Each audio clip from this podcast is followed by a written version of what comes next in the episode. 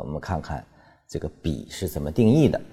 比呢是由我们在上一节所说的顶分型、顶分型、底分型，而后中间有一个一到 n 根 K 线，也就是说，通过定义，我们知道一个比其实是可以走很远的，只要这个结构不被破坏。其实呢，在我们的这个整个的运动中，我们看一个比一旦形成之后，就是一旦在运动过程中，这个是由底分开始，结束于顶分。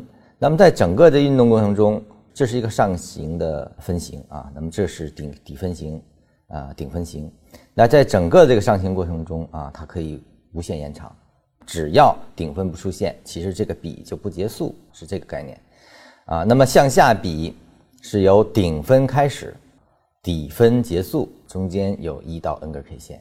所以说，通过组件，就是我们原来的这种分型，就变成了比的组件。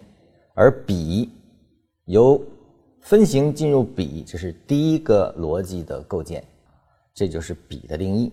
当然，这里面的 K 线呢，都是经过我们的包含关系处理过的，它是唯一特征的。这个大这一点大家要清楚。